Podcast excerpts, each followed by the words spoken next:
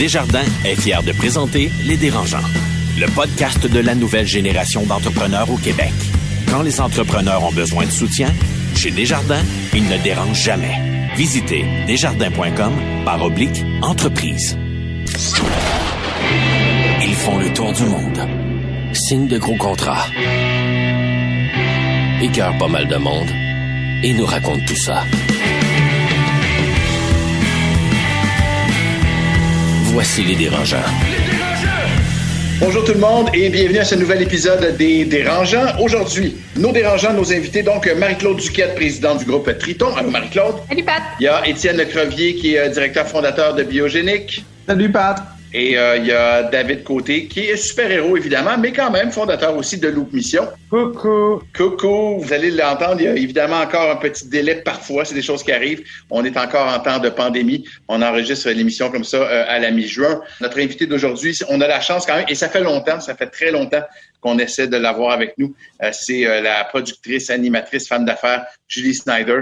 Euh, manquez pas ça. Et aujourd'hui, le thème de l'émission, vaut-il mieux downsizer, réduire les activités de notre entreprise, si vous préférez, ou plutôt que de tirer la plug? Dans un premier temps, Marie-Claude, tiens, vas-y donc, c'est toi qui m'as envoyé les feuilles pour s'y préparer. Si tu avais à, résumer le thème de, de l'émission d'aujourd'hui, à le vulgariser, ça voudrait dire quoi exactement? Il y a des moments dans une business où est-ce que euh, ça va un peu moins bien, où ton chiffre d'affaires a diminué, ta profitabilité est différente. et que là, tu as le choix. Est-ce que tu downsize, tu prends un step back pour mieux avancer ou tu tires la plug? Et de ce que j'ai pu voir, en tout cas, euh, comme euh, ce que vous m'avez envoyé, Marie-Claude, Étienne et David, euh, on risque d'avoir bien, bien, bien du fun dans le, dans le débat tout à l'heure. Il n'y a pas nécessairement les mêmes idées toujours, ça va être parfait. mais comme d'habitude, on va commencer par vos coups de cœur, coups de gueule. Étienne, je vais avec toi. Est-ce que c'est un coup de cœur ou un coup de gueule? Ben écoute, moi, Patrick, merci de me faire briser la glace, mais c'est un coup de gueule, un coup de gueule contre le dogmatisme, puis dans le fond, l'application des règles à la lettre. Parce que on sait avec la COVID, ce qu'on a vécu, c'était assez unique. Là, on reprend tranquillement possible le, déconfinement. Mais ce que je vois, c'est que c'est on, applique un peu la, règle à la lettre. Il y a les, des bars qui pourront pas réouvrir, il y a des propriétaires d'établissements de, de, qui pourront pas avoir leur chiffre d'affaires juste parce qu'ils ont le mot bar dans leur établissement, alors qu'il y a clairement des cafés du coin qu'on va être bien plus tassés, qui vont être beaucoup plus euh, susceptibles de transmettre le virus.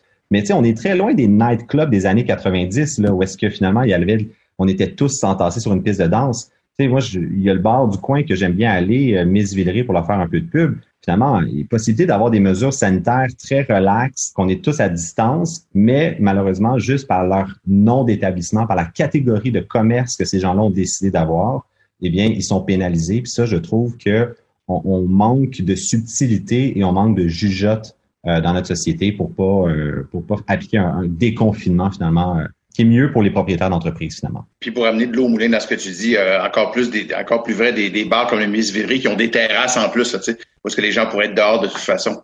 On, on leur interdit de reprendre les affaires et on les étouffe encore plus longtemps. David, coup de cœur, coup de gueule? Euh, je ne savais pas là, jusqu'à temps que tu me poses la question, mais moi c'est un coup de cœur.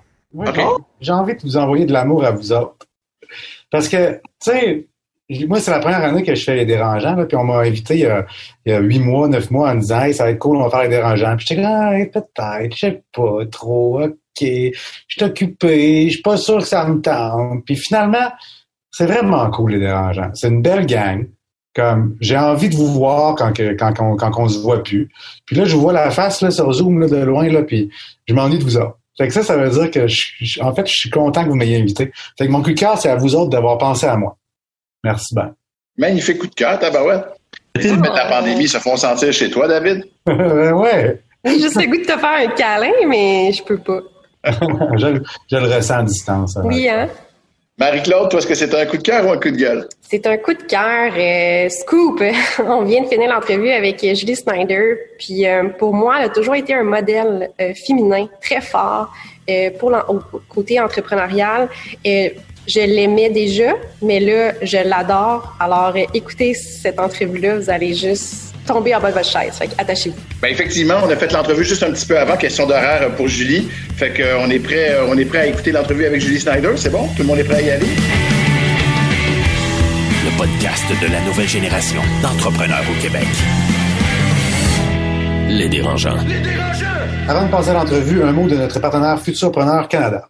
Les choix qu'on fait ont un impact sur le monde qui nous entoure. Tu as une grande idée d'entreprise, une idée qui pourrait changer et améliorer la vie de ton quartier, de ta communauté, de tous les Canadiens. Tu as entre 19 à 39 ans.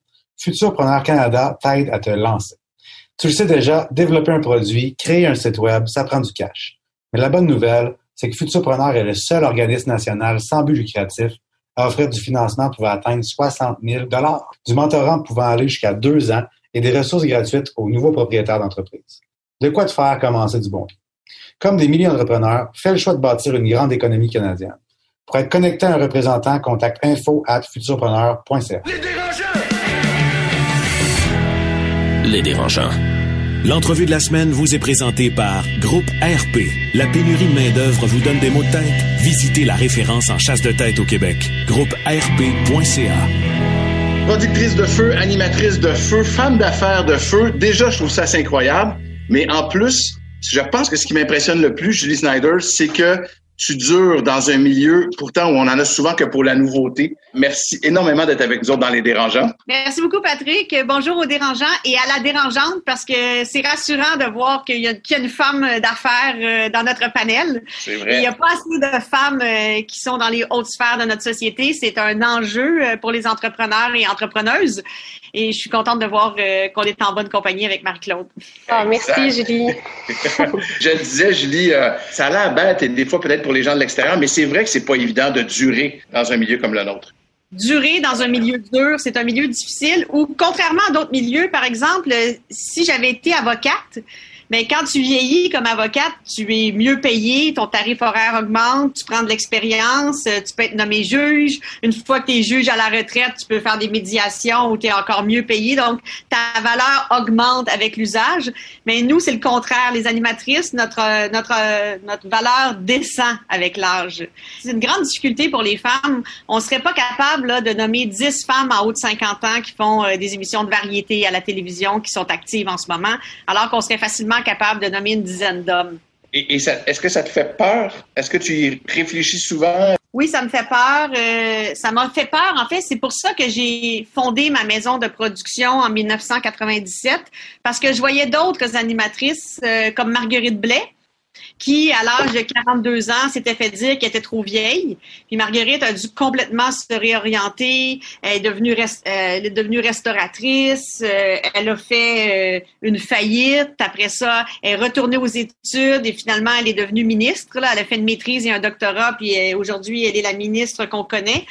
Mais c'est en voyant le sort qui était réservé aux femmes un peu plus vieilles que moi à l'époque que je me suis dit, je vais fonder ma maison de production parce que si jamais j'ai un cancer euh, du sein puis que je perds mes cheveux, je suis consciente que je pourrais plus être à la télé ou euh, je suis consciente que je peux me faire dire à 40 ans que je suis trop vieille. Donc, ça m'a motivée à fonder ma maison de production. Moi, Julie, il faut que je te dise que euh, dans la sphère du Québec, pour moi, le mot résilience rime avec Julie Snyder. Mm-hmm. je trouve que tu es une femme de une femme de courage puis une femme d'innovation. Par le passé, on est, bon, ben, tu as eu à tout miser tes cartes avec Occupation Double en 2017. Euh, le regard était sur toi. Est-ce que c'était un risque calculé? C'était un risque incalculé parce qu'en fait, je risquais rien parce que j'avais tout perdu. Donc, j'ai tout perdu parce que euh, j'ai été dépossédée de ma maison de production en 2015 parce que j'étais la conjointe de, de Pierre-Carl Pelado. Donc, euh, j'ai été dépossédée de ma production télévisuelle.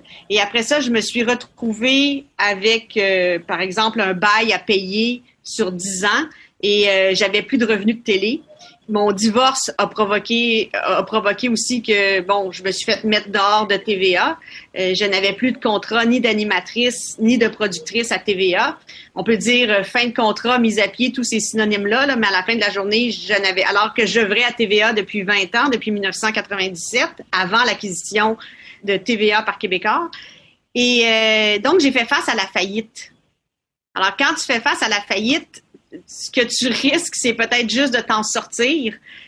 C'est un risque que je ne pouvais pas calculer parce que c'était ça, ça passait ou j'avais une chance peut-être d'éviter la faillite et même peut-être parce que malgré Occupation Double la première année, mes difficultés financières euh, ont continué. Et euh, j'ai été obligée d'être euh, d'aller chercher vraiment conseil auprès de. Ça faisait longtemps que je travaillais avec Raymond Chabot, Grant Thornton, puis ils sont vraiment rentrés dans mon bureau.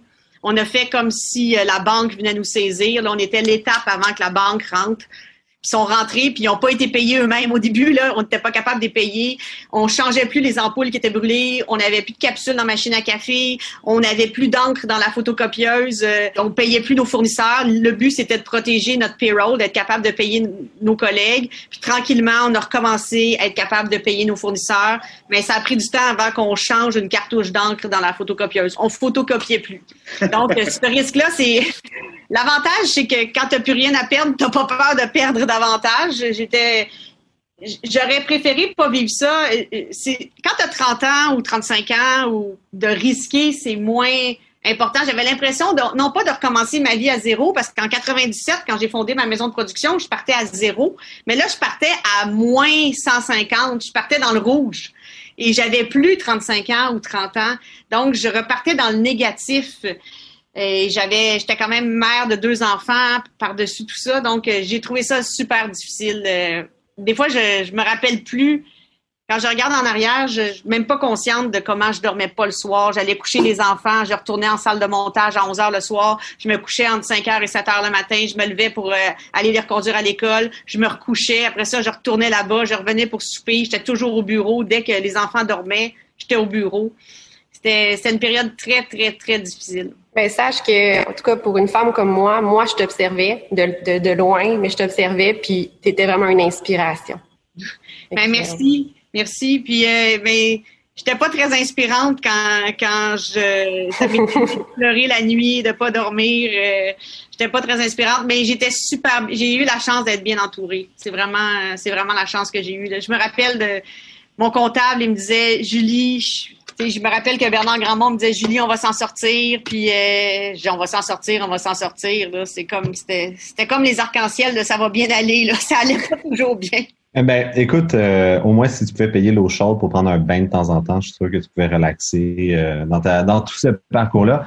Mais il y avait Bill Gates qui disait que lui, il voulait pas investir dans quelqu'un qui avait pas déjà fait faillite. Parce qu'il dit que tu apprends quelque chose dans ce processus-là qui, tu dis, si pour faire faillite une fois dans une vie, au moins pas le faire avec mon argent, c'est ça cette philosophie. Euh, est-ce que pour toi la faillite était complètement exclue ou au pire des pires, y avait-tu un dogme autour de faillite que absolument tu voulais pas faire faillite? Ben, c'est une bonne question, Étienne, parce que je comprends, euh, je comprends ce que tu veux dire. La référence à Bill Gates est super intéressante parce que c'est vrai que quand tu as frôlé la faillite ou que tu as fait faillite ou que tu as fait face à la faillite, tu as des réflexes que tu as pu, as des nouveaux réflexes que je pense que je perdrai jamais. Moi, pendant la COVID, j'étais moins paniquée. J'étais paniquée, mais moins que les autres parce que j'étais habituée de, de vivre dans, dans une secousse c'est une secousse que tu sais pas ce qui va t'arriver dans une semaine, je vais être capable de payer mon monde? Je le savais ce que c'était, je l'avais déjà vécu. Je te dis pas que j'aimais ça le revivre, mais je l'avais déjà vécu, donc ça me donnait une certaine sérénité. Pas une sérénité certaine, mais un petit peu plus de sérénité. Puis, dans le cas d'une entreprise qui fait faillite, c'est une chose. Moi, dans mon cas, faire faillite, il y a la faillite professionnelle, puis il y avait aussi la faillite réputationnelle. Donc, je suis une personnalité publique, donc moi, j'ai un poids plus lourd à faire faillite, je pense, que si j'étais juste derrière le paravent d'une entreprise. Parce que je suis aussi l'entreprise. ma, ma petite compagnie s'appelle 1m60 parce que c'était c'est ma taille. Puis quand j'ai fondé ma petite compagnie en 97, c'était 1m60 parce que ça prend 1m60. C'est la matière première de cette petite compagnie-là que j'ai fondée. Alors, euh, j'avais un enjeu différent. Disons que si j'avais eu une compagnie de fabrication de, de pneus, euh, j'avais l'enjeu réputationnel aussi. Puis je pense que faire face à la faillite, c'est je, je, peux même pas dire que je ferai pas faillite un jour. Peut-être que ça va m'arriver. Peut-être que je, je, je, je, défie quiconque de dire qu'il ne fera jamais faillite un jour. Puis quand je voyais les, les, les, gens qui critiquaient beaucoup Caroline Néron, je trouvais que on était très critique envers elle versus d'autres hommes qui avaient fait faillite. Je trouve que c'est comme encore plus péjoratif pour une femme.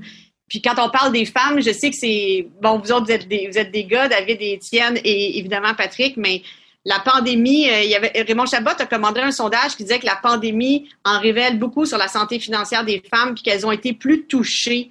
C'est les femmes qui doivent couper dans leurs heures pour répondre aux exigences de la vie familiale et de la vie scolaire avec les enfants. Et c'est, je veux pas être euh, sexiste envers vous, messieurs, mais c'est vrai que la charge familiale, je dis pas là, dans ce temps, chaque fois que je fais ce commentaire-là, je reçois deux, trois commentaires sur Facebook qui disaient Moi, je suis un gars, puis c'est moi qui s'occupe tout le temps des enfants. Ben, c'est pas de toi que je parle, gars. Je parle de la moyenne. Je te parle pas à toi, exception. Je parle en général. Si toi, tu es une exception, écris-moi pas, je te félicite. Je te parle de la moyenne des gens. Euh, donc, j'ai trouvé ça intéressant de lire ce sondage-là parce que ça, ça confirmait, en fait, ce que ce qu'on ce qu'on ressent toutes quand on est des femmes. Moi, je vois souvent des collègues dire Mon fils est malade, ben parfait, reste à la maison mais quand ça fait dix fois que son fils est malade puis qu'elle reste à la maison parce qu'il est vraiment malade, mais tu te dis, ben le père, il est super fin, là. Mais lui, il n'est pas en train d'appeler son boss pour dire qu'il reste à la maison. C'est sûr. moi, je le vois, je travaille avec beaucoup, beaucoup de femmes. Il y a beaucoup de femmes en position de pouvoir à Production J. En fait, euh, sur Occupation Double, c'est quatre femmes qui sont productrices. Là. N'y en a pas de gars. C'est la même chose sur la semaine des 4 juillet. C'est des femmes qui sont productrices, productrices au contenu, productrices déléguées, productrices, productrices exécutives. Tous ces postes-clés-là sont à des femmes. Et euh, c'est vraiment deux poids, deux mesures pour les femmes encore. Puis la pandémie a exacerbé cela, je suis certaine. Julie, on, va lâcher les, les, écueils de 2015, mais j'ai une dernière question à te poser là-dessus, en tout cas pour moi du moins, parce que moi, tu vois, je viens de perdre mon show à la radio, euh, puis tu vois, tu as parlé d'écueils, d'enjeux réputationnels, tout à l'heure professionnels, euh, mais tu as aussi deux enfants, moi j'en ai trois. Est-ce qu'il n'y a pas aussi un enjeu face à nos enfants? Qu'est-ce qu'ils vont penser? Comment comment tu te sentais à ce moment-là face à tes deux enfants? Moi, je le vois, là, tu es mal à l'aise, on dit, ben, papa a perdu son show radio, faites-vous-en pas, ça va bien aller. Comment ça s'est vécu, vous autres? Moi, les enfants étaient. C'est sûr que les enfants, quand ils ont, quand ils ont compris que j'allais plus animer le banquier, ouais. c'était comme. Il y avait une réaction à ça.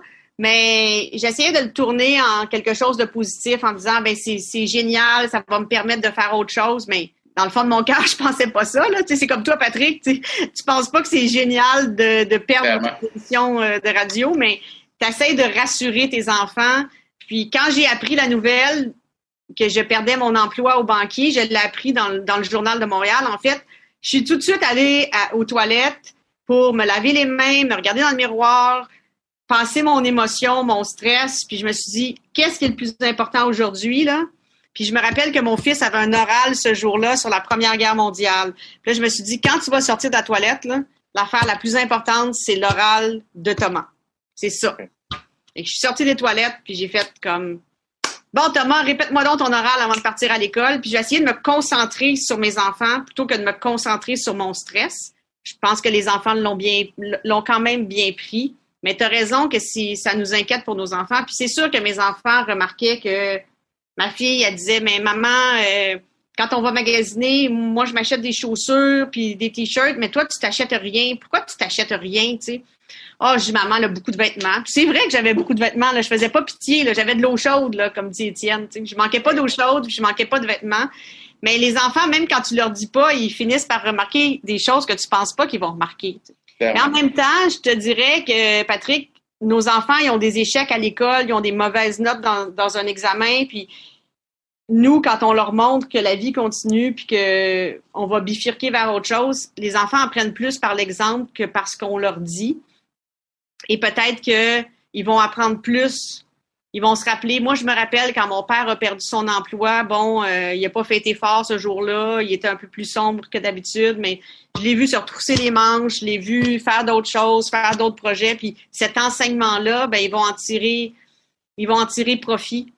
Mais, mais je te comprends, c'est probablement ce qui est le plus difficile, c'est faire face au regard de son enfant quand on vit, euh, quand on vit en eau trouble. J'ai pris des notes, je te remercie pour les encouragements. Euh, Julie, je suis curieux, comment que c'est d'être une femme en affaires qui est une personnalité publique, mais qui en plus, parce que tu es une boss, tu des employés, tu as du monde à gérer, mais tu es une personnalité tellement boblie, puis pétillante, puis positive, mais dans la vie, dans les affaires, euh, on le sait, il faut aussi renvoyer du monde, il faut, faut, faut faire des, des, des coups durs des fois. Euh, elle est comment la Julie en coulisses comme boss? Comme qu'est-ce que les employés de Julie disent de Julie à sa façon de gérer? je ne sais pas, mais tu sais, je suis pas une. je pense que j'ai été une femme d'affaires qui a beaucoup modulé ses affaires pendant les 15 ans où j'étais en couple avec mon ex-époux. Je travaillais en équipe en fonction de mon ex-époux, donc j'étais j'étais pas vraiment euh, très présente dans toutes les opérations de mon entreprise. Je suis devenue plus présente après. En fait, quand ça, je suis devenue, ouais, je suis devenue plus présente. J'étais très présente au début, euh, au moment de la fondation de mon entreprise. Puis après ça, ma vie de couple et le travail en équipe avec mon ex-époux ont pris le dessus. Puis après ça, je suis redevenue plus présente.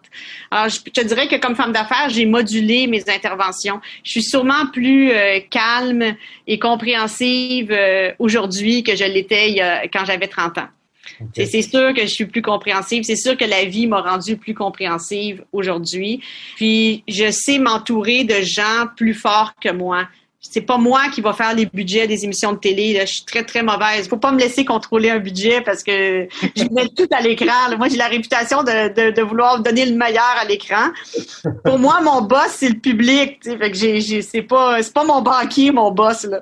Donc, euh, ça serait des tonnes de diamants, là, mettons. Alors, ah, moi, là, j'aurais tout. Là. Ça, ça, ça serait là comme, ça serait vraiment, euh, je mettrais tellement tout à l'écran là que ça, ça arrêterait pas. Donc, il faut savoir s'entourer de gens plus forts que soi. Puis ça, je pense que c'est ma force, c'est de reconnaître que les gens qui ont plus de talent, qui ont plus de talent que moi. Puis moi, je dis souvent, je suis pas celle qui a le plus de talent, mais je suis, celle qui sait trouver les gens qui ont plus de talent. Ça fait pas longtemps qu'on parle des femmes en entrepreneuriat, puis qu'on leur donne un, petit peu une lumière, puis qu'on dit, OK, c'est important de, de mettre devant les femmes entrepreneurs, mais il y, a, il y a 15 ans, c'était pas comme ça du tout. Là. Puis, est-ce que tu as quand même vu une différence depuis 2-3 ans qu'il y a, il y a plus d'espace pour ça? Ou bien c'est juste un show, c'est juste des belles paroles, mais en fait, dans les faits, ça change pas vraiment? Oui, je vois une différence quand même. Je vois une différence parce que je vois comme on, est moins gêné de parler de girl power, de girls club, parce qu'en affaires, il y a vraiment un boys club. Là. Il existe, il est présent est omniprésent. dans toutes les sphères de la société, le Boys Club est très présent. Ça existe encore, évidemment, il y a encore moins de femmes qui sont au pouvoir, etc. Puis être au pouvoir, ça veut pas juste dire être la présidente, ça veut dire avoir un poste clé dans une entreprise. Mais euh, je dirais que oui, ça aide quand même que ce soit un peu à la mode. Je pense que ça nuit pas. Je pense qu'il y a une, conscience qui se prend autour de ça. Euh, mais moi, à l'époque où euh, j'ai fondé ma compagnie, là, j'étais pas mal toute seule. Là.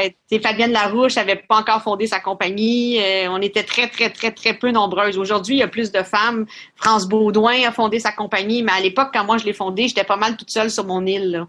Il n'y avait pas beaucoup de, il y avait pas beaucoup de roses sur cette île-là. Là. Ben, juste pour rebondir ce que tu as dit, Julie, ça me fait rire quand j'ai su. Je pense en mars 1982, Lise Wattier avait été nommée l'homme du mois dans le magazine Business. Ça n'a pas de bon sens. En 82? 82. C'était l'homme du mois. Mais, c'est intéressant de savoir ça. Ça n'a pas d'allure. Ça, ça, paraît tellement archaïque, mais c'est pas si. C'est assez contemporain quand même, 82. C'est pas si loin que ça, non? Non, c'est pas si loin que ça. C'est fou. Mais j'ai remarqué aussi que moi, sans. Je me dis pas, il faut que j'engage des femmes à des postes clés. Là. Je me lève pas le matin en me disant, je suis une girl power et je vais engager plein de femmes. Je me suis jamais dit ça. En fait, c'est mon adjointe qui, pour la journée euh, des droits des femmes, m'a dit euh, Ah, j'ai pensé qu'on pourrait publier cette photo-là. Là, j'ai remarqué que les quatre productrices, on était des femmes. J'y avais pas pensé avant. C'est juste quand j'ai vu la photo. Mais ça doit être inconscient que j'ai me suis plus entourée de, femmes. Je, suis entourée quand même de beaucoup de gars. Là. Je suis pas contre les gars, mais ça doit être inconscient parce que je suis une femme, j'en engage plus. Puis ça doit être pour ça que même inconsciemment, c'est bien qu'il y ait des femmes au pouvoir parce que tu as moins peur d'engager une femme peut-être quand t'en es une. Est-ce que tu vis ça, toi? Euh, tu sais, on, bon, on est passionné, on est exigeante, on gère une business, puis il faut s'aller en avant. Que des fois, le regard des gens, ben, ah, ben là, ben oui, elle prend comme ça ce matin, c'est parce que ben, elle, a, elle doit avoir ses règles. Ou, tu sais, est-ce que tu vis ça ou pas du tout? T'as pas l'impression que le regard des gens est différent que ce soit un homme ou une femme qui gère la business? Ah oui, ben je vois encore dans mon milieu que quand c'est une femme qui est dans, dans une réunion, euh, si toi, si toi comme femme, tu dis moi je pense que là tu vas après ça tu vas te faire dire subtilement euh, tu sais les vrais leaders c'est pas seulement les gens qui pensent c'est les gens qui vont dire que les autres pensent mais à un moment donné moi quand je pense quelque chose je le dis dans une réunion là, moi selon mon expérience selon mon expertise je pense que là puis j'ai l'impression que quand ça sort de la bouche d'une femme je pense que c'est peut-être moins bien vu que quand ça sort de la, bouche d'un homme. Ça, je le sens encore. Puis pourtant, je suis quelqu'un qui accueille beaucoup les idées des autres, puis qui rebondit sur les idées des autres. Puis il n'y a rien que j'aime mieux que quelqu'un d'autre que moi une bonne idée. je suis pas jalouse. Je, suis juste, je me dis juste, je suis juste contente. Hey, la personne qui a eu la meilleure idée que moi est dans mon équipe, c'est moi qui en profite. C'est gagnant-gagnant. Mais je sens encore quand même euh, une certaine misogynie, oui.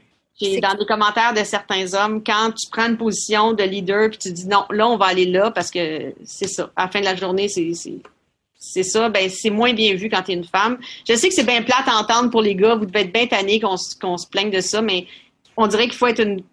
C'est, c'est comme tu peux pas avoir été victime de racisme si t'es pas une personne de couleur. C'est, il faut l'avoir moi, en fait, le seul, le seul, moment où je me suis sentie comme ça, c'est quand je suis allée en Afrique du Sud, puis je me sentais mal parce que je trouvais que je ressemblais à une africanaire, puis je me disais, ben peut-être que je vais avoir, tu sais, peut-être que je vais sentir le regard euh, du peuple sud-africain qui va me juger parce que je suis blanche, parce que j'ai la, j'ai la couleur de la peau de l'oppresseur, tu sais, qui les a oppressés pendant si longtemps. Mais il a fallu que je me retrouve dans cette situation-là pour peut-être mieux comprendre ce que c'est que de ressentir des regards posés sur soi parce qu'on n'a pas la la couleur de la peau de la majorité. C'est drôle parce que Julie, tu dis ça, puis en même temps, euh, j'oublie l'expérience d'Afrique du Sud dans ce que tu viens de dire, mais ce qui me fascine et que je trouve absolument incroyable, j'ose même pas imaginer si toi tu le ressens au Québec, la, une certaine misogynie. J'ose mm-hmm. même pas imaginer ce que ça doit être pour des pour des femmes d'affaires qui sont pas connues, qui ont pas ton aura en plus là. Mais puis en fait, ça revient un peu à ce que David disait, c'est que je le ressens parce que oui, je, je suis une animatrice très colorée, mais quand je suis dans un meeting là puis qu'il faut que je défende mes moi moi tout le temps je suis une poule assise sur mes œufs là. Puis là mes œufs c'est mes collègues là puis il faut que je paye mes collègues à la fin. C'est moi là j'ai jamais eu malgré toutes mes difficultés c'est une de mes fiertés puis je dis pas que ça m'arrivera pas mais j'ai jamais eu un payroll qui a sauté là. C'était comme moi là le monde va être payé là. Puis même quand tu restructures puis il faut que tu coupes des postes c'est horrible couper couper des postes. Puis ça a été un des pires moments de ma vie mais je me disais, les postes qui restent, là, faut jamais, jamais que le payroll saute. Mais ça, tu peux être vu dans un meeting comme, euh, tu sais, moi, quand tu me dois un chèque le 1er avril, là, je vais comprendre si tu peux pas me le payer le 1er avril parce que j'ai déjà eu des difficultés à pas être capable de payer quelqu'un. Mais dis-moi quand tu vas me payer. Mhm. dis-moi pas mon chèque est dans mal parce que moi, j'ai besoin du chèque pour faire vivre bien du monde qui compte sur moi, là. Et ça, quand tu es une femme puis que tu exiges d'être payée par une compagnie qui a les reins solides, là, puis qui lève les yeux au ciel, puis qui te trouve un peu hystérique, là. Parce que quand tu es une femme, si tu es exigeante, tu es hystérique. Si un homme. Ça, le mot je cherchais tantôt hystérique, Pat. Hystérique, ça vient de. C'est moindrement, c'est ça. On, devient un hystérique. Un homme, il va faire preuve de leadership. Une femme, c'est une hystérique. C'est ça. Une, euh, hystérique, je vais le chercher, mais je pense que c'est d'origine grecque. Ça vient, ça veut, ça, ça veut dire en fait utérus. Et donc, c'est vraiment très féminin, là. Ben ah, non! Ben non! Oui, oui, attendez, là, parce que j'ai pris des cours de latin quand j'étais jeune, puis je me rappelle avoir appris ça, une c'est en latin ou en grec. Le mot hystérie est apparu en français au début du 18e siècle, dérivé régressif d'après l'adjectif hystérique. Il est issu du mot grec hystère ou hystéra, apparenté au, latin hystéra, pouvant signifier la matrice, les entrailles ou l'utérus. Hein, on a appris, euh, c'est toujours bon d'apprendre le latin. en fait, moi, je, je veux t'emmener sur un autre volet, Julie, si tu me permets, rebondir un peu là-dessus pour savoir la femme d'affaires que tu es aujourd'hui avec tout ce que tu es passé au travers et justement, dans le fond, toute l'adversité que tu as fait face, ça te fait toi quelqu'un très résilient, qui a une armure incroyable ça serait quoi la Coupe Stanley de Julie aujourd'hui? Tu as les productions J, tu as J'influence. Euh, ça serait quoi justement le, ça serait un show aux États-Unis? Ça serait-tu? Donc, je serais curieux de savoir ça. Là. Mon Graal, là, ce que je voudrais obtenir dans, dans le futur? Le désir ultime, où est-ce que tu dirais, OK, là, j'ai, mon Dieu, j'ai eu. Euh, en fait, je voudrais faire, euh, je voudrais faire une série de fiction. OK. Mais une, une série de fiction à l'international basée sur une histoire vraie. Que tu sais déjà? Oui, puisque c'est la mienne. ah ouais. non, on s'attendait pas à ça. Oui, oui. Ah, c'est un scoop, hein? Ben oui, Je vais faire une série de fiction euh, basée euh, sur, sur, toute mon histoire. Puis ça a l'air prétentieux peut-être de dire ça, mais il y a beaucoup de faces cachées de mon histoire qu'on connaît pas. Et euh, souvent, souvent les gens qui me connaissent vraiment intimement, ils me disent, mon Dieu, c'est comme une télésérie sur Netflix, puis on n'a même pas besoin d'abonnement. Donc, euh, c'est là-dessus. Euh, j'ai commencé d'ailleurs un petit peu à écrire, là, puis euh, ça, c'est ça, ça serait ma Coupe Stanley. Ouais. Et c'est ce que j'allais te demander, Julie, tu, le verrais comme auteur, euh, productrice, réalisatrice? Euh? Non, pas réalisatrice. Je me verrais comme euh, co-auteur, co-scénariste et, et, co-productrice aussi. Est-ce que tu jouerais ton propre rôle? Non, mais j'aurais des petits punchs de temps en temps où j'apparaîtrais. Mais je serais pas là tout le temps, j'aurais juste des petits punchs. Je serais la narratrice de certains passages j'ai quand même commencé à écrire des scènes. Au début, j'avais j'avais des offres pour écrire un livre, puis je, je suis pas capable. Ben en fait, quand j'écris, j'écris tout de suite. Moi, pour la télé, là, c'est, mon écriture est tout en. Je suis tellement conditionnée à être dans la télé qu'on dirait que c'est plus facile pour moi d'écrire en forme série que de l'écrire en livre. Donc, pour l'instant, c'est une série. On va peut-être faire un livre avant, je sais pas. Mais, mais Julie, tu le dis toi-même, il y a un paquet de personnes donc, qui connaissent des pans cachés de toi, cachés en tout cas que, que peut-être secret, que les gens connaissent pas de le public, mais si le public ne, ne les connaisse pas, ces pans-là, c'est qu'il y a sûrement une raison, c'est que tu n'as pas voulu les dévoiler. Or, les, les envoyer comme ça au grand public, il n'y a pas un risque, ça te fait pas peur, il n'y a pas, je sais pas? Ben, s'il n'y avait pas de risque, ce serait pas excitant, ce serait pas la Coupe Stanley. Parce que souvent, quand on dévoile des choses, à un moment donné, il n'y a pas de point de non-retour, Mais des fois, c'est le fun. Euh, c'est le fun d'être un livre ouvert. Puis, euh, je pense que beaucoup de gens se reconnaîtraient. Chaque, les histoires les plus personnelles deviennent les histoires les plus universelles. Puis à travers, je pense qu'à travers mon histoire, j'espère que beaucoup de gens se reconnaîtraient. Moi, en tout cas, quand je regarde l'histoire de quelqu'un dans une série ou tout ça, je reconnais parfois des moments que j'ai pu vivre, puis ça me, ça me fait du bien. Je on, on, a beaucoup parlé de technique, puis de, de, de toi, puis d'aspiration, puis bon, etc., etc. On, a moins parlé euh, du côté artistique et, même, j'ai envie de dire, de patinage. Vous allez faire comment, euh, occupation double avec deux mètres de distance? Ben, il n'y aura pas de maître de différence parce qu'ils vont être en, il et elles vont être en, confinement avant. Donc, elles vont, euh, il va y avoir une quarantaine avant avec des tests, ce qui fait que tout le monde qui va rentrer dans la maison devrait normalement être protégé. Les caméras sur occupation double sont, il y a beaucoup de caméras robotisées.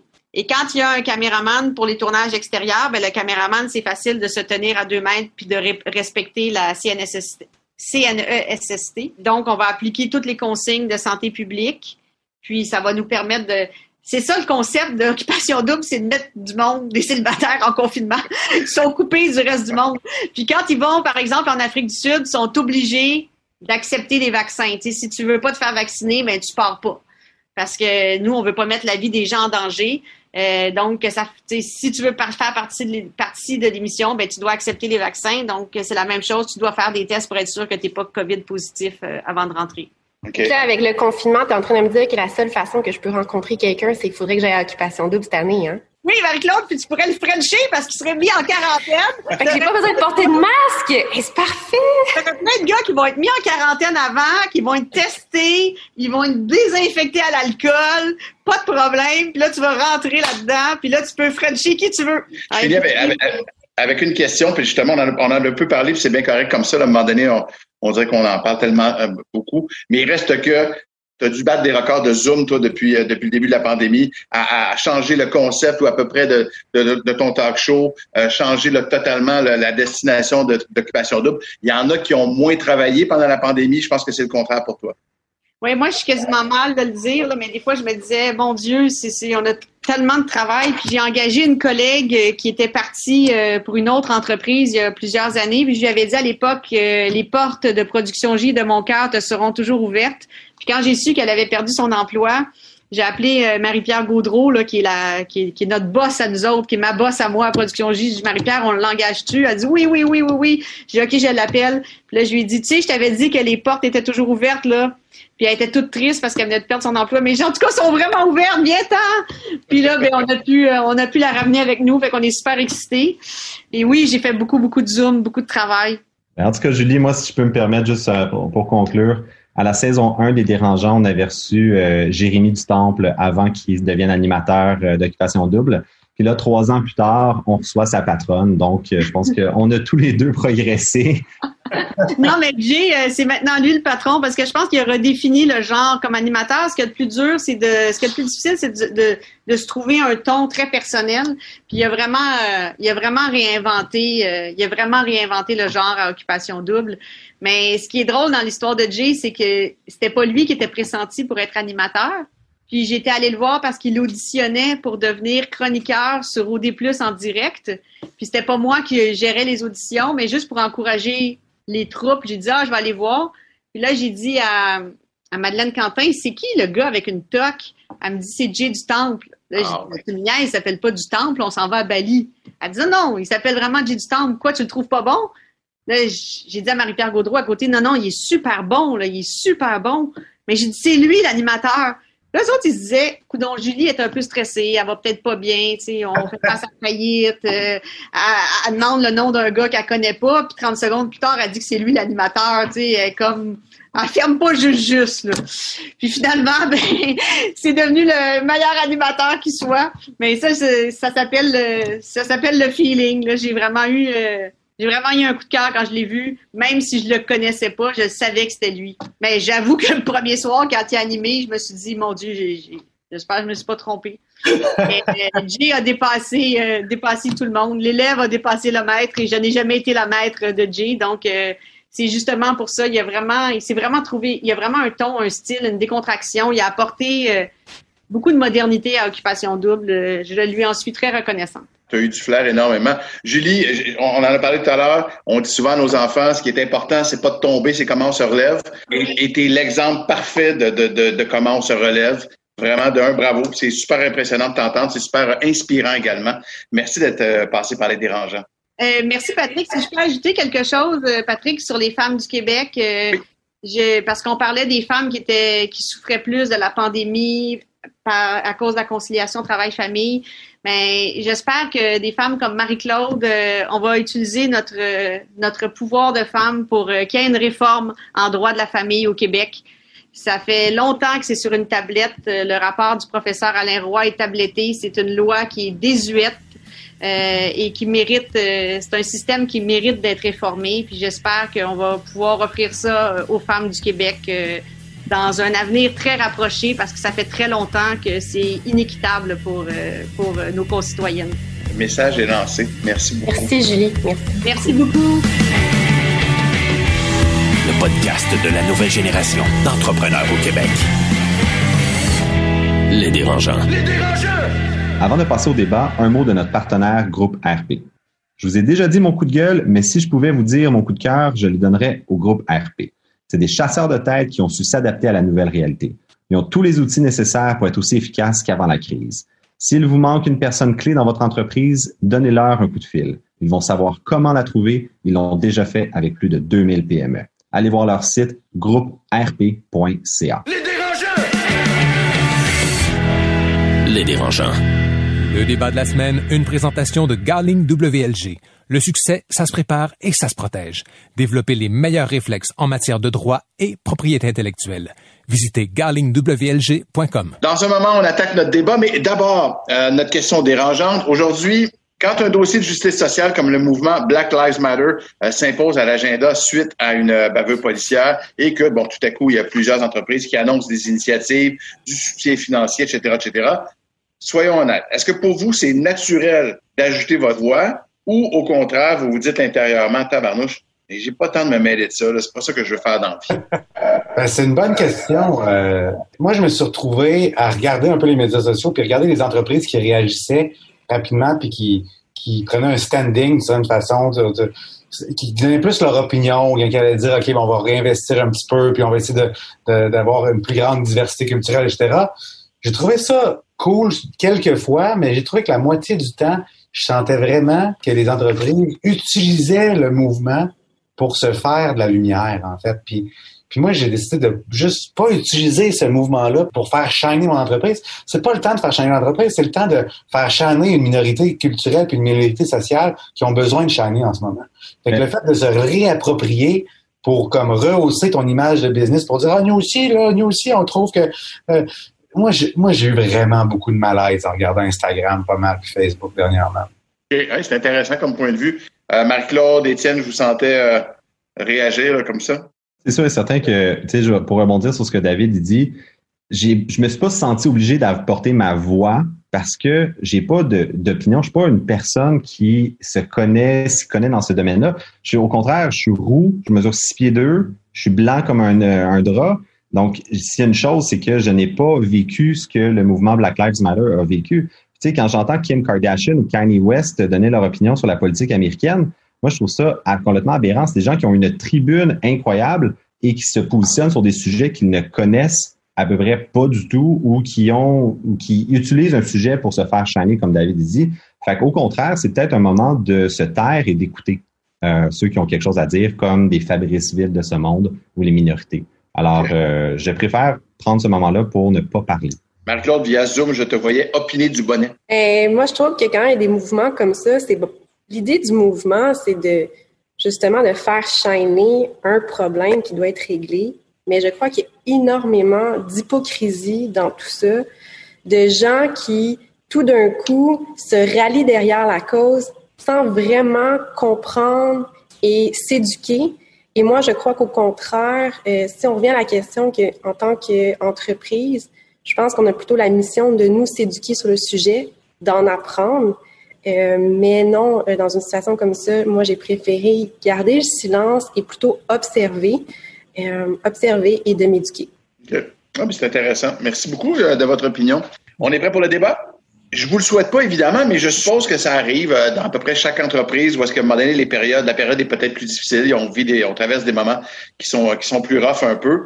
Est-ce que dans ces moments-là, il vaut mieux restructurer, peut-être même réduire les activités ou, ou, tout simplement tirer la plug? C'est un peu l'idée de, du débat d'aujourd'hui. Mais euh, Étienne, tiens, je, je, vais débuter avec toi. Je sais que tu avais trois points à faire passer. Commençons par ton premier, tiens. Bon, ça n'a pas l'air du tout stagé, mais en fait, non, c'est un. Quand je regardais ce point-là, la première chose qui m'est venue en tête, c'est un peu, Julie en a parlé dans son entrevue, elle, elle a dû repartir à zéro, puis elle n'a pas fait faillite parce qu'elle elle, s'est dit, je vais me donner une dernière chance. Puis c'est Winston Churchill qui disait, Never let a good crisis go to waste. laisse pas une bonne crise aller aux poubelles parce qu'il n'y a rien de tel comme un entrepreneur d'une bonne crise pour essayer quelque chose de complètement chandroit, puis de justement faire, euh, de prendre l'opportunité. Puis tu regardes les restaurateurs, il y en a combien aujourd'hui qui se sont mis en, livraison, que c'est des sources de revenus qu'ils n'avaient jamais voulu toucher, peut-être par snobinisme, peut-être par manque de temps? Euh, David t'en parlait dans un autre épisode que tu as accéléré ton e-commerce. Donc, moi, j'aurais tendance à dire, tirer la plug, là, c'est vraiment en dernier recours. Puis downsizer, dans le fond, c'est se restructurer aux États-Unis, ils vont dire filing for Chapter 11. Ce qui veut dire, dans le fond, euh, envoyer les papiers pour se restructurer et faire une proposition à tes créanciers. Parce que les créanciers vont jamais accepter une faillite complète avant de te dire, ben, tu veux-tu essayer une dernière fois? Pour moi, c'est, un passage obligé, la faillite, mais jamais sans une bonne bataille puis sans avoir de, pris une bonne crise d'un dent. Étienne, d'ailleurs, vient de le mentionner. David, tu l'as vécu un peu avec crudescence, ça, non? Ah oui, 150% euh, J'ai été devant une situation où où je voulais croître, je voulais continuer à croître, mais j'avais à peu près une diminution. D'une année à l'autre, tout d'un coup, j'avais 15% moins de ventes dans toutes mes adresses. alors que j'étais en train d'en construire une nouvelle, j'étais en train de construire une nouvelle adresse, j'ai réinvesti un, un 150, 200 000 pour ouvrir une autre, une neuvième adresse de restaurant. Puis je me rends compte que toutes mes autres adresses vendent 15% de moins parce que le trend là, du crudivorisme puis du bio 100% ben c'était ça commençait à diminuer un peu. Euh, puis je voyais que le trend du vegan était vraiment en train de grandir aussi. Puis là, j'étais OK, mais je savais qu'en fait, l'affaire, c'est que si tu es dans une situation où tu te dis, OK, il faut que je downsize pour réussir à, survivre, ça veut dire que tu fais quelque chose de pas correct. Puis moi, je l'avais vu, tu sais, je, je savais qu'il fallait que je downsize. Je savais que si j'enlevais deux, trois adresses qui étaient moins profitables puis qui, qui, qui allaient descendre mes coûts fixes, j'allais pouvoir flotter au-dessus de l'eau pendant une couple d'années puis me structurer. L'affaire, c'est que moi, je suis intense, puis j'ai pas trop le goût de, juste prendre mon temps, là, puis me dire, ah, je vais juste flotter pendant quelques années. Et c'est ça, ça dépend de ton style de personne aussi. Fait que j'étais à une place que je me suis dit, bon, ben, maintenant que, que je sais qu'est-ce qu'il faut faire, mais j'ai besoin de quelques millions de dollars pour changer mes cuisines, puis reconstruire des hottes dans toutes mes cuisines, puis changer mes menus, puis mettre de la cuisson, etc., puis même rebrander. J'avais comme plus le courage, j'avais pas les fonds, j'avais j'avais plus ce qu'il fallait pour le faire. Fait que j'ai juste dit, shit, je tire la plug. Mais tirer la plug, pour moi, voulait pas dire faire faillite, ça voulait dire je vais vendre ça à rabais à quelqu'un. Je pense qu'il y a toujours moyen, quand tu commences à te rendre compte que ton modèle d'affaires est pas parfait, de pas juste fermer, mais de trouver une façon de, de bien le modeler pour le vendre, ou du moins de, de l'offrir à quelqu'un, tu sais, parce que des assets, tout le monde en veut s'ils sont bien pactés, en fait. J'ai fait, j'ai, j'ai emballé mon concept, j'ai, j'ai montré qu'il y avait des ventes, que j'avais un beau brand, j'ai, j'ai pompé ça un peu, puis j'ai réussi à le vendre à une autre, à une autre entité, tu sais. Fait c'est, j'ai été chanceux là-dedans, évidemment. puis j'étais rapide aussi, j'ai pas niaisé quand j'ai su qu'il était en train de sortir, là, puis je me suis dit, OK, ben, faut que je m'éjecte. Mais c'était vraiment euh, une, je pense que c'est la première fois que je dis ça là, en publiquement là, que je, me suis carrément éjecté en fait. Je dis OK, je sors de la patate chaude puis je pars quelque chose d'autre. OK, OK, OK. Euh, Marc-Claude, on s'en vient à tout, mais je vois Étienne réagir dans son en disant Oui, je veux parler. Non, mais ce que David dit, c'est un super bon truc pour les auditeurs parce qu'en même temps, tu sais, une faillite comme telle, ça coûte cher. Puis il y a bien des dettes comme les salaires, les déductions à la source, que même après une faillite, tu es obligé de payer anyway. Fait que tu peux pas te, te passer l'éponge, puis c'est pas magique une faillite pour repartir from scratch. Mm. L'agonie peut continuer. Puis il y a bien du monde qui sont prêts à payer pour acheter une entreprise pour qui est déficitaire pour payer moins d'impôts. Parce que quand tu achètes une entreprise qui a accumulé du déficit, du déficit, tu consolides les deux ensemble. La tienne a fait bien du bénéfice. Fait que tu achètes un, déficit, puis au final, euh, tu économises d'impôts. Puis c'est ce que Donald Trump, en fait, se vante aujourd'hui d'être un, mastermind de la finance parce qu'il a fait une faillite avec Trump University de 2 milliards. C'est ce qui lui a permis d'éviter de payer de l'impôt pendant 10 ans. Fait que, euh, c'est, en tout cas, on, pourra juger du personnage, mais la faillite pour moi, c'est vraiment en dernier, dernier, dernier recours. Quand tu as une adresse, un produit, un, un service, un resto, c'est bien tough downsizer. un salon de coiffure, ça va être bien tough downsizer parce qu'il ne te reste plus grand-chose à part le un service que tu donnes. Mais quand tu as quelques produits ou quand tu as quelques adresses, comme David disait, ben, le downsizing, c'est le way out euh, qui, est vraiment euh, à prioriser.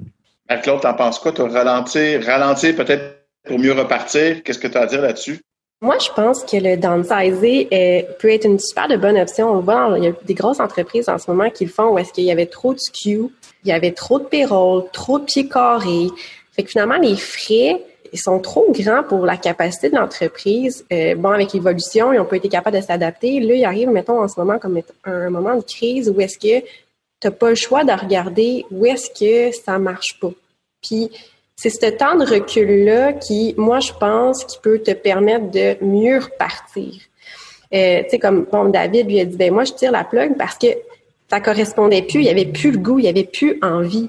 Mais si tu as encore envie puis tu encore le goût, ben, tu es peut-être juste en train de cleaner, tu sais, cleaner des fonds de tiroir, aller gratter de l'argent qui traînait, que tu prenais pas le temps parce que ça roulait trop vite. Puis là, finalement, il arrive une situation où est-ce que ben, ton modèle d'affaires, il a besoin d'être adapté. Puis il faut que ça s'adapte à la société, il faut que ça s'adapte, bon, mais tu sais, tantôt, les, types de restaurants, mais c'est un peu ça en ce moment. Fait que moi, tu sais, j'ai beaucoup d'entrepreneurs qui, que, que je côtoie, puis ils se retrouvent devant cette situation-là, puis je vais me mettre dans le bateau de dire, OK, ben moi, je pense que si j'enlève tel, tel, tel SKU, j'ai 200 SKU, puis dans le fond, la loi du 20-80, ben l'argent, où est-ce que je la fais? Ben c'est dans, finalement, c'est juste 60 SKU.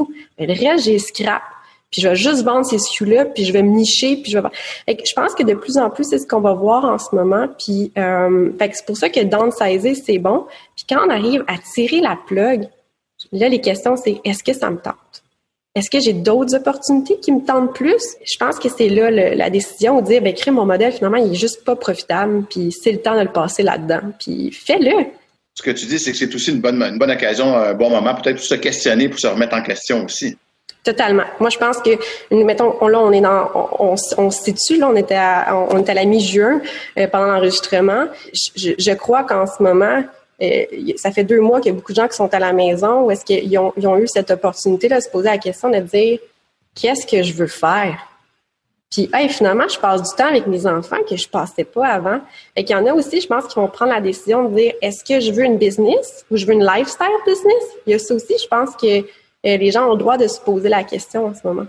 Mais tu sais, outre ce que les gens vivent en même temps, je pense que tu sais, si on parle aux business qui, ont qui passent une crise, euh, moi, il y a un concept, puis je trouve ça drôle de penser qu'on est toujours les premiers à vivre nos problèmes, puis qu'on est toujours les seuls à, vivre, puis personne ne nous comprend, mais quand tu commences à faire des recherches, tu te rends compte que downsizer, faire faillite, restructurer, tout le monde le vit dans, les, dans le communauté entrepreneur.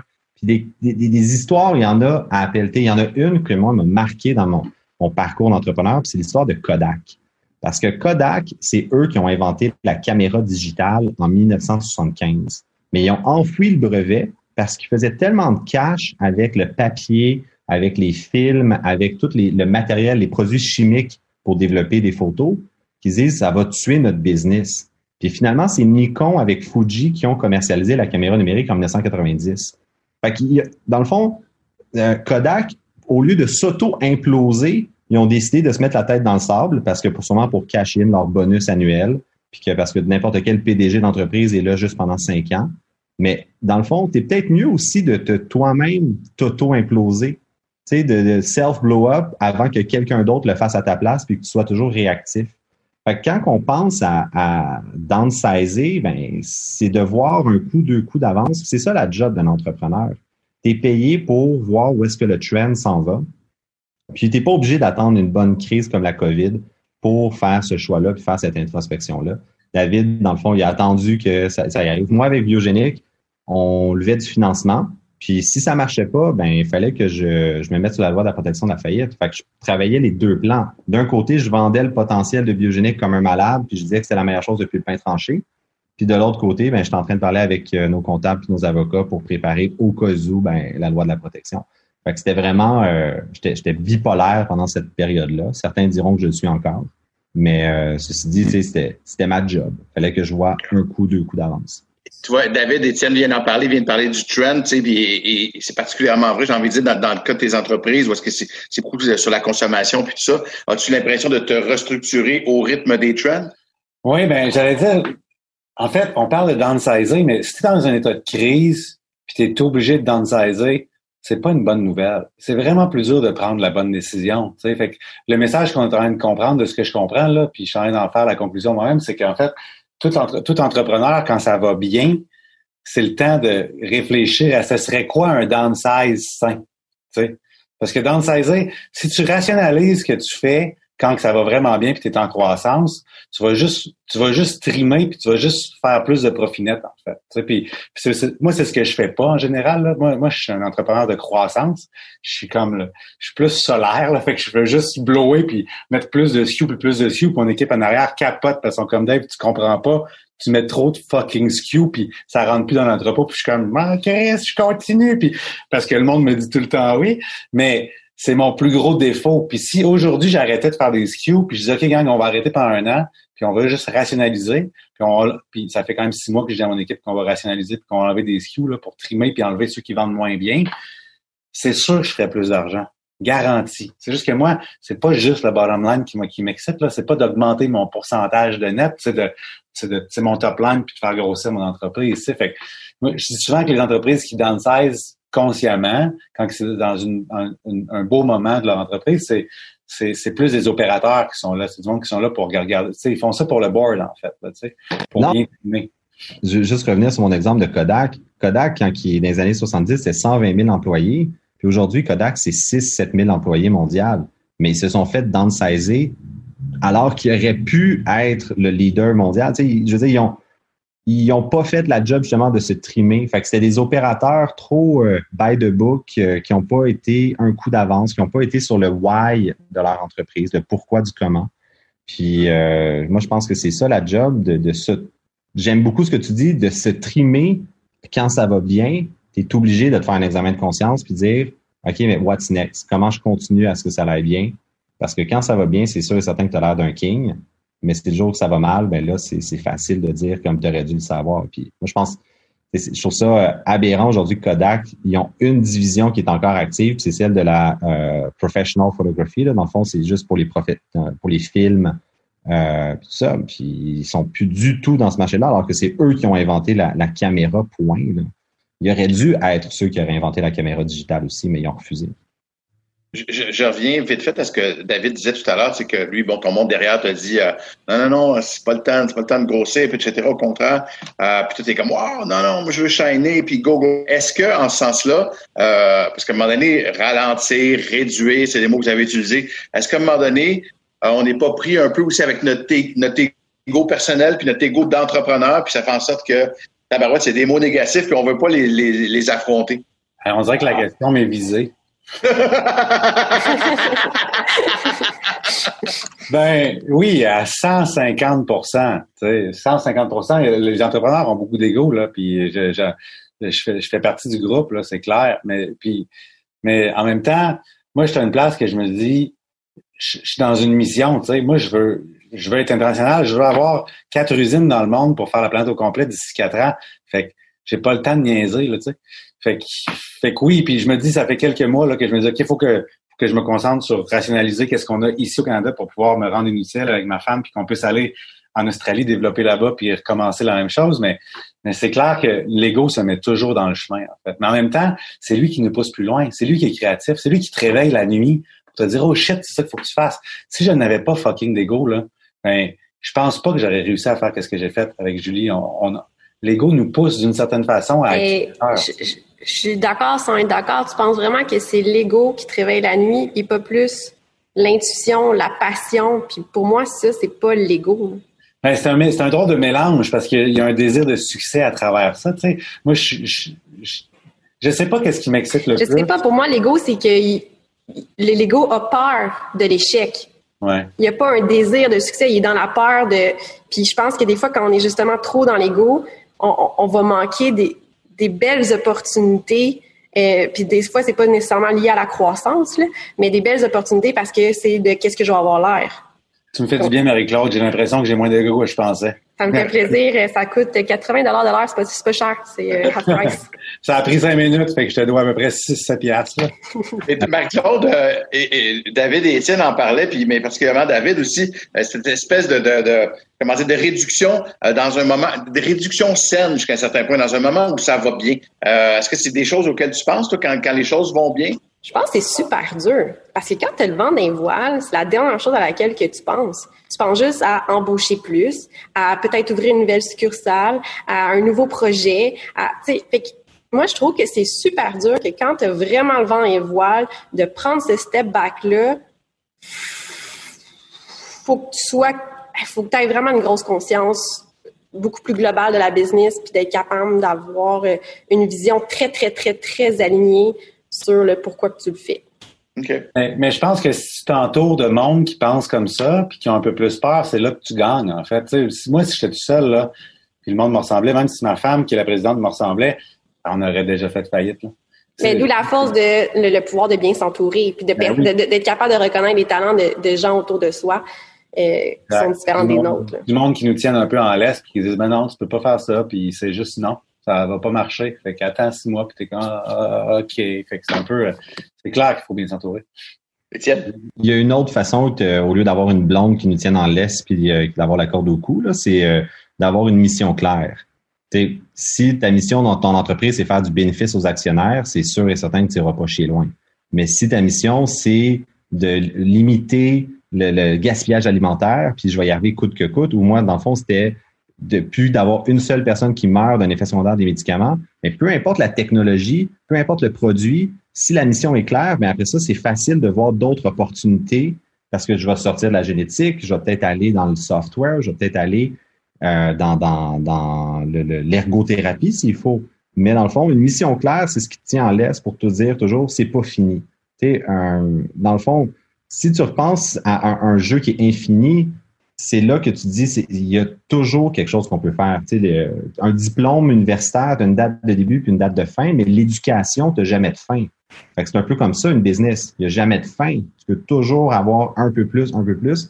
C'est cette mission-là qui nous anime, puis moi qui me garde réveillé la nuit, euh, Marc-Claude. Depuis tout à l'heure, on, parle beaucoup de, réduction, de downsize, etc. Or, dans notre débat, on avait aussi l'expression tirer la plug, euh, dont on parle moins au moment où on se parle. Est-ce que, Marc-Claude, je, ne suis pas au courant, alors tu pourras peut-être euh, me le dire. Mais est-ce que, Étienne, quand tu vends biogénique, est-ce que toi, David, aussi, quand tu, tu, vends des crues d'essence, avez-vous l'impression de tirer la plug à ce moment-là? C'est aussi ça, tirer la plug, vendre ton entreprise, pas juste faire faillite finalement. Pour moi, de, d'avoir, vendu, c'était littéralement de tirer la plug. Parce que c'est comme ça aussi que mon équipe l'a vécu. J'ai juste dit ciao, man. Au revoir, gang, euh, je pars. Tu sais, fait que ça, ça, ça, fait le même effet. En tout cas, moi, ça m'a fait cet effet-là. Je pense qu'Étienne est plus resté, si je me trompe, Étienne est plus resté présent pour euh, aiguiller puis continuer. Fait que peut-être qu'il a le moins feeling de tirer la plaque de son côté, je sais pas. Ben pas encore. Euh, c'est sûr qu'il va y avoir un après Étienne pour biogénique, puis je, je suis pas encore dedans. Ça venait avec, c'est sûr, une entente que je reste. Puis, mais tu sais, de mon côté, euh, moi, c'est sûr que c'était mon biogénique, c'est mon bébé, c'était ma première. Puis je pense que je vais toujours rester fondateur de biogénique comme tu vas toujours rester fondateur de crudescence. Euh, ça va toujours suivre dans notre CV. Mais c'est correct à un moment donné aussi, euh, tu as un enfant, tu, puis quand l'enfant gradue, puis il va à l'université, puis il quitte le nid familial, ben, c'est, il fait ses propres erreurs, puis ses propres trucs de son bord. Marie-Claude, serais-tu capable, puis là, vous me corrigerez, là, mais il me semble que dans l'expression tirer à plug, à un moment donné, euh, je ne sais pas si je dois dire qu'il y a quelque chose d'un peu négatif ou, même utiliser le mot bien fort, peut-être de dire pas lâche, mais tu sais, de dire tabarnouche, c'est vraiment le dernier recours. Puis serais-tu capable de dire OK, c'est fini, euh, je tire la plaque, c'est fini? Je sais pas pour vous les gars, mais moi, il y a des moments où est-ce que euh, tu as, une grosse semaine, tu as, accumulé une coupe de, je veux pas dire d'échecs, mais de marde dans une semaine. Peut-être tu te dis, hey, à soir de femme, que je tirerai la plug. Là, tu devrais bien euh, aller, euh, il me semble, euh, pour un salaire avec un fonds de pension, puis des vacances payées, puis tu te casses pas la tête. Fait que, tu sais, pour moi, des fois, tirer à plug, là, juste de penser que je pourrais tirer à plug, ça me fait du bien. Puis là, le lundi, je dis, ben non, tu sais, je ferai pas ça. Mais tirer la plug, je pense que ça va dépendre dans quel état d'esprit. Si tu tires la plug, puis tu as un prochain projet, c'est pas, c'est pas, pas, pas un échec deux, euh, c'est de donner le droit. Euh, est-ce que c'est l'âge? Je pense pas non plus. Ça dépend, tu sais, euh, comment tu quittes en tirant la plug. Puis, mais ça va être un état d'esprit. Fantastique. Merci beaucoup pour ce débat-là, Étienne, David et Marie-Claude. Le podcast de la nouvelle génération d'entrepreneurs au Québec. Les dérangeants. Les dérangeants! C'est quoi le problème? Une présentation de Desjardins Entreprises fier d'encourager la coopération entre entrepreneurs partout au Québec. La question du public aujourd'hui nous vient de Marjorie Roux, euh, qui est euh, fondatrice et présidente de Matinée Studio. C'est une jeune agence de communication de relations publiques à l'échelle nationale spécialisée en retail, beauté, lifestyle et design. Marie-Claude, tu nous lis la question, s'il vous plaît? Salut les dérangeants. Considérant l'investissement en argent et en tant que ça peut représenter, j'aimerais avoir votre avis sur l'embauche d'un coach d'affaires. L'avez-vous déjà fait? Si oui, que feriez-vous différemment? Merci. Les coachs d'affaires. David, je te vois sourire via Zoom. Qu'est-ce que tu en penses? Ben, c'est parce qu'elle a demandé qu'est-ce que je ferais différemment. Puis moi, je pense que ce que je ferais, c'est que j'en engagerais pas la prochaine fois. mais, mérite d'être là. Non, mais les coachs d'affaires, pour vrai, là, c'est, c'est vraiment ça dépend vraiment de la personne. Il faut vraiment qu'il y ait un bon fit. Puis tu peux pas juste trouver un coach d'un page jaune. Il faut que tu rencontres la personne puis tu passes au moins une heure avec cette personne-là avant de dire OK, toi, je vais te payer 150 pièces de l'heure pour te prendre parce que c'est vraiment une question de fit. Puis il y a des coachs qui écoutent beaucoup puis qui donnent juste un peu de conseils. Puis ça dépend de tes besoins. Il y a des coachs qui vont qui vont comme vraiment te faire faire des chiffres puis te donner plein de devoirs. Ça, ça dépend vraiment de ton besoin. Fait que un, un coach d'affaires, c'est un psychologue en fait c'est un thérapeute qui te donne le temps de toi réfléchir puis de mettre sur de sortir puis de dire à quelqu'un c'est quoi tes problèmes pour toi-même trouver les, les, les, les, réponses à tes problèmes. En fait, moi c'est ce que j'ai vu jusqu'à maintenant. Je pense qu'un des dangers c'est si tu n'as pas identifié vraiment c'est quoi ton besoin. Des fois souvent ce que je vois c'est que tu rencontres un coach d'affaires puis il donne envie de faire affaire avec lui mais ça veut pas dire que sa technique ou ses connaissances sont vraiment un match avec qu'est-ce que toi, tu as besoin d'aller chercher. Fait que je pense que la première étape, c'est vraiment d'identifier exactement ce que toi, tu as besoin pour après ça trouver la bonne personne s'il y a lieu. Étienne, toi, un coach d'affaires, oui, non? Pour moi, en fait, les coachs d'affaires, c'est il y a trois, trois choses. Tu as les mentors, les coachs, puis les consultants. Puis euh, en général, moi je suis beaucoup plus pour les mentors. C'est ça, c'est t'as pas besoin de l'engager. Tu trouves quelqu'un, un mentor, c'est bon, un an, un an et demi, mais tu changes avec la croissance de ta compagnie. Un coach, c'est quelqu'un qui va plus dans les détails, qui, tu sais, tu, il travaille pas sur toi, il travaille sur ta business. c'est quelqu'un, mettons, un comptable, un avocat, quelqu'un qui a une formation un peu plus spécifique, mais qui tu payes. Moi, je trouve ça complètement inutile. Si j'ai à choisir, c'est un mentor tout le temps. Ça, je le conseille fortement par contre. Bon, ben Marjorie, j'espère que ça répond à ta question. Je pense que tu as compris, un coach d'affaires, à moins d'avoir identifié le problème selon Marie-Claude, t'oublies ça, selon Étienne et David. C'est clair. C'est quoi le problème? Une présentation de Desjardins Entreprises. T'aimerais demander conseil aux dérangeants? Envoie ta question sur lesdérangeants.com barre oblique 911. Les dérangeants! Les dérangeants. C'est déjà tout pour cet épisode. Je vais laisser le mot. Ben d'abord, merci beaucoup Étienne, merci David, merci à vous deux. Et je vais laisser le mot de la fin. Je fais jamais ça, mais j'ai l'impression qu'elle a été transformée par l'épisode d'aujourd'hui. En tout cas, je sais qu'elle l'attendait depuis un méchant bout de temps, Marie-Claude. Euh, T'avais hâte de rencontrer Julie. Oui, j'étais vraiment excitée de recevoir Julie. Puis comme je disais, je pense que tu sais David tantôt on disait on l'aimait puis maintenant on, l'adore cette femme. Et puis j'aimerais vraiment souligner le mot de la fin qu'elle a dit. Rappelons-nous-en c'est le temps qu'il y ait des vrais changements qui se fassent pour les femmes. Puis quand je parle des femmes aussi aujourd'hui, j'aimerais parler des infirmières qui travaillent super fort au front, puis qui ont droit à des meilleures conditions. Puis c'est en se tenant ensemble entre femmes qu'on va pouvoir aller atteindre ces conditions-là. Donc, euh, je finis ce mot de la fin de cet épisode-là. J'espère que vous l'avez apprécié autant que moi. J'étais contente de vous avoir avec moi, les gars. Merci Marie-Claude. Merci tout le monde. On se revoit ben, aussitôt que le 13e épisode s'en vient. On ne sait pas quand exactement, mais ça arrive. Génial. Bye tout le monde. Ouais. Le podcast de la nouvelle génération d'entrepreneurs au Québec. Les dérangeants. Les dérangeants!